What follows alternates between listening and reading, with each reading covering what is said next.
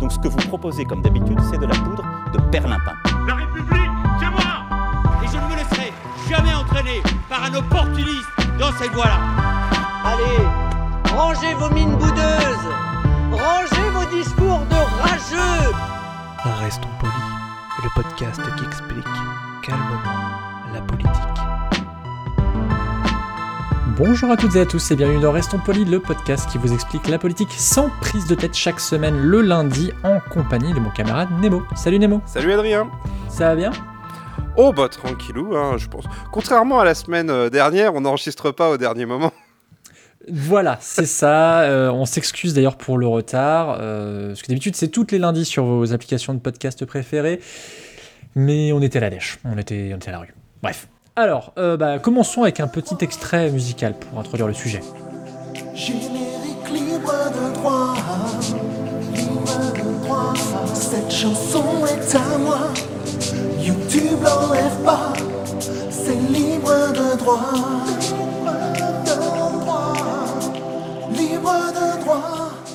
Nemo, qu'est-ce que, qu'est-ce que On va parler du droit d'auteur. Non, je déconne. On va parler du, du libéralisme. Et c'était du Gilles Stella, qui est un excellent artiste. C'est un homme qu'il fallait dans cet univers en ce moment. Surtout en ce moment.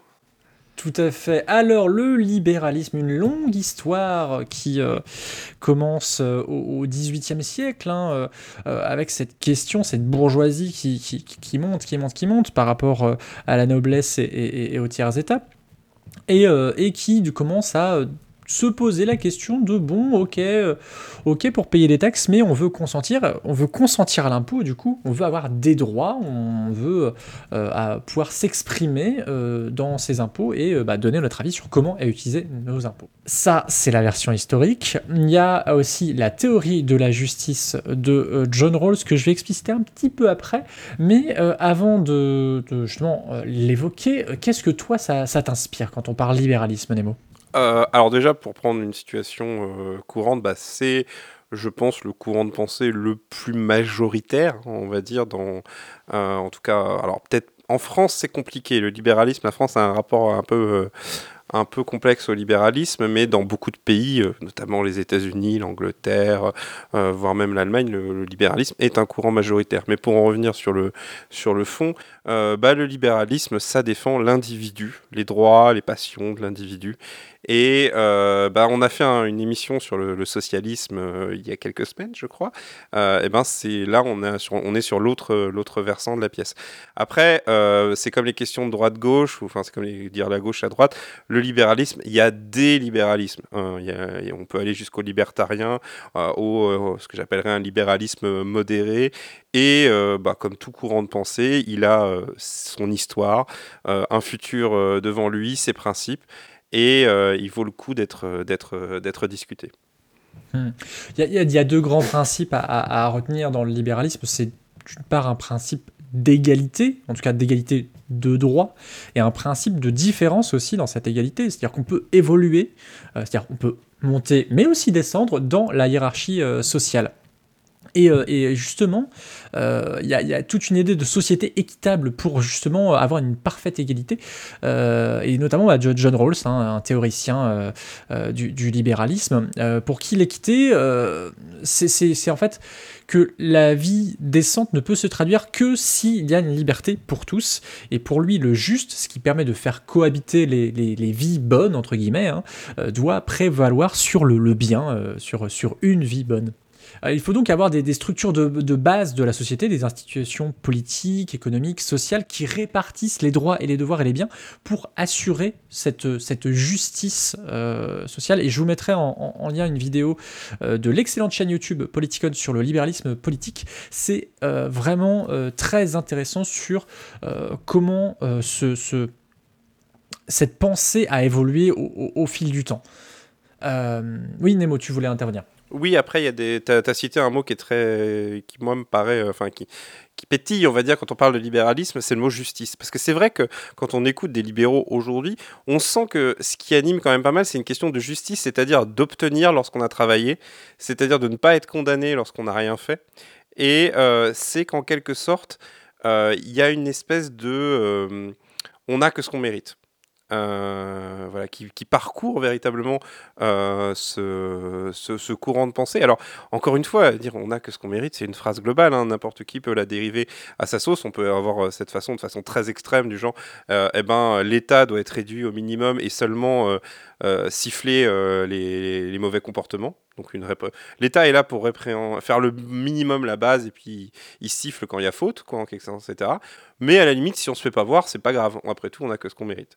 Et il y a aussi le on a que ce qu'on mérite, c'est-à-dire que bah, c'est un libéralisme où en gros euh, il, faut il faut travailler, etc. Mais ça n'empêche pas d'avoir une pensée sociale derrière en disant ah oui, on a que ce qu'on mérite, mais attention, dans un certain cadre, parce qu'on part pas tous du même, on part pas tous de la même chose, euh, on n'a pas tous euh, pas tous eu les mêmes chances, etc. Donc le libéralisme, moi le mot de justice, c'est véritablement, je trouve, ce qui structure, c'est-à-dire que quand j'entends des pensées libérales, j'entends souvent des personnes quand je, je veux être, on va dire on va dire bienveillant tout simplement à ce discours euh, ouvert, c'est de dire, euh, eh ben en fait, je vois des personnes qui recherchent une forme de euh, justice en fonction de ce qu'elles estiment devoir avoir par rapport à, au travail fourni. Alors évidemment, ils sont pas tous comme ça, hein, mais voilà. Mais il y a quand même, je, je trouve que ça résonne en fait. La, notion de justice, il y a la notion de contrat, euh, notamment le contrat social, hein, qui, est, cher justement aux premiers penseurs euh, de- du libéralisme, euh, puisque bah, voilà, on a contractualisé une société, on a fait un contrat social, on a dit bah tiens, on se pliera à telle règle, euh, pour son travail, on établit un contrat avec son employeur ou son employé, euh, et qui va du coup poser certaines limites, certaines contraintes euh, et certains gains aussi. Et du coup, bah voilà, et si on a respecté le contrat, eh bien, euh, on, est, euh, on, peut, on peut évoluer, en tout cas, dans, dans ce, dans ce discours. Et il y a euh, justement, il théorise aussi une sorte de voile d'ignorance qui viendra mettre un petit coup de hasard et qui permettra de, de redistribuer les, les- les chances de, de chacun dans, dans, dans ce dans cette évolution, dans cette société. Euh, et, et on débouche, ouais, vas-y, vas-y. Mais je trouve qu'un des angles morts, en fait, en généralement du libéralisme, qui est beaucoup basé sur la responsabilité, parce qu'il y a la justice, mais il y a du coup aussi la notion de responsabilité, puisque qu'est-ce que c'est qu'un procès que sinon devoir assumer ses responsabilités par rapport à ce qu'on a fait, euh, aussi pour nettoyer la société d'une histoire. Mais voilà, grosso modo, euh, la responsabilité est intéressante, mais comme j'en reviens à la question, disait, où bah, les inégalités, ce dont tu parlais, euh, eh ben, il y a certains courants du libéralisme qui disent, bah oui, il y a des inégalités, mais bah, c'est comme ça. Euh, shoganai, comme dire en japonais. Et, Et, euh, et les, et les libéraux, euh, voilà. justement, ils disent, bah, et notamment Milton Friedman, qui est aussi un des grands penseurs de- de- du libéralisme, qui dit que bah, de toute façon, le, le- le marché, la libre concurrence est bien plus efficace pour tout assurer et notamment rétablir les inégalités. C'est pour ça qu'on parle aussi parfois de main invisible du marché, une sorte de, métaphore pour dire que voilà, la, concurrence euh, évite les, situations d'ultra-domination euh, et, que, comment dire, seul, euh, voilà, et que la, redistribution est quelque part du vol, c'est ce que dit d'ailleurs Friedrich Hayek, aussi un autre penseur du libéralisme, puisque en fait, ça vient fausser cette main, de la, cette main J'aime invisible. bien comment il y a des certains penseurs, on, on peut citer beaucoup de penseurs qui ont des pensées très complexes, mais d'un côté, tu as la propriété c'est de vol, la redistribution c'est du vol. Eh ouais, Allez, bam, c'est ça. fight. euh, Non mais euh, c'est vrai que bah, après c'est sans vouloir euh, voilà euh, me moquer de ce genre de choses, que ce soit de Proudhon ou je sais plus la personne que tu as citée, mais Hayek, Ajax, ça fait un peu, excusez-moi, mais là on est plateau de Pascal Pro, quoi. Mais vous n'êtes plus crédible. voilà, c'est c'est euh, un peu ça, quoi. Alors qu'en fait, justement, le libéralisme, et c'est un peu le euh, le souci justement avec les simplifications, c'est que comme avec le socialisme, bah, c'est que il y a des tas de choses différentes. Il y a des gens qui acceptent les inégalités parce qu'en mode il y a que ça. De toute façon, en généralement, ils viennent des hautes sphères, hein, euh, voilà, qui viennent généralement de la bourgeoisie ou de la noblesse.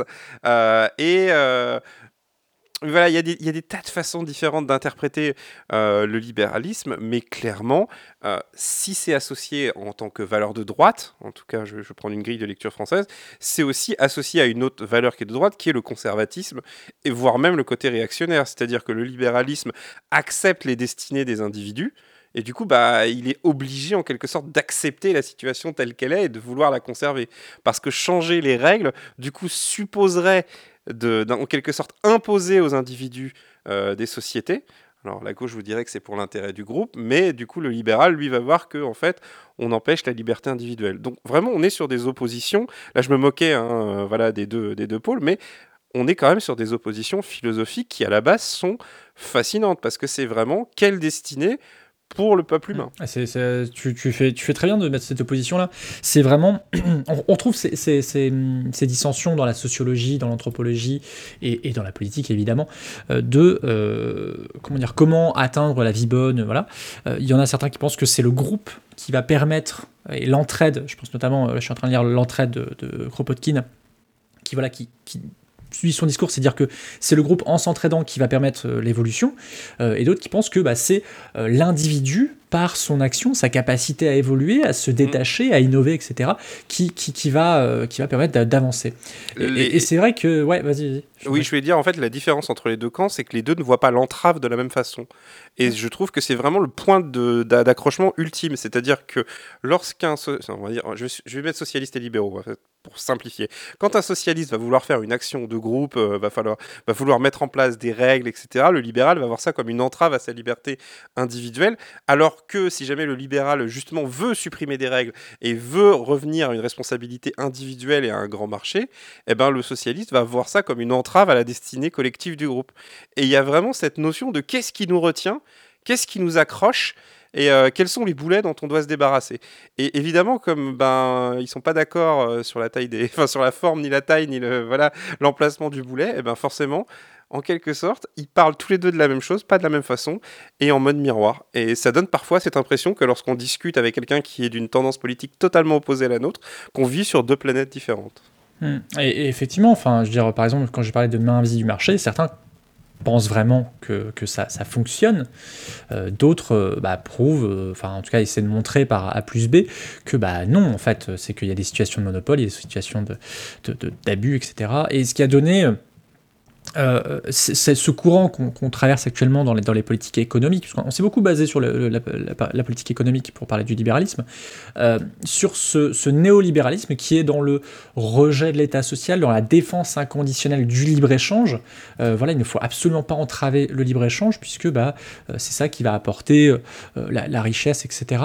Une sorte de, de rejet du keynésianisme, où là, c'était l'idée, c'est on va aider à la concurrence en, bah, en- en faisant des grands travaux, etc., en, en finançant aussi euh, bah, l'action et, et le, le développement économique euh, dans- su- su- partout. Ouais. Mais tu fais bien de préciser qu'il n'y a pas qu'un libéralisme économique, parce qu'évidemment, Eh oui. quand on parle libéralisme, on pense au libéralisme économique, et c'est vrai que dans nos sociétés aujourd'hui, il est majeur, parce que les enjeux économiques, bon là, il y, a le- il y a le sanitaire qui prend le dessus, mais quand on, j'espère, on en sera débarrassé, ça va être à nouveau les questions économiques qui vont reprendre le, le- le dessus, voire même environnementales, mais ça, je- on ne sait pas trop où se situe. Libéralisme écologique, Bon, pour l'instant, il reste un petit peu à construire, sans vouloir être méchant. Euh, mais, euh, mais du coup, ouais, je ne sais plus ce que je voulais dire. Merde, je sais pas moi-même. Bah, on, on- on par- on parlait du, du libéralisme économique, Oui, mais on pourrait parler du libéralisme social. voilà, Parce ça. que euh, dans, dans certains penseurs de- du libéralisme, il y en a qui disent, bah écoutez, si vous, par exemple, on peut, comme on doit être libre, on doit pas être contraint, bah, on peut laisser un enfant crever de faim. oui, a ou- qui, qui arrivent à justifier ça. Ou on peut laisser deux personnes homosexuelles se marier.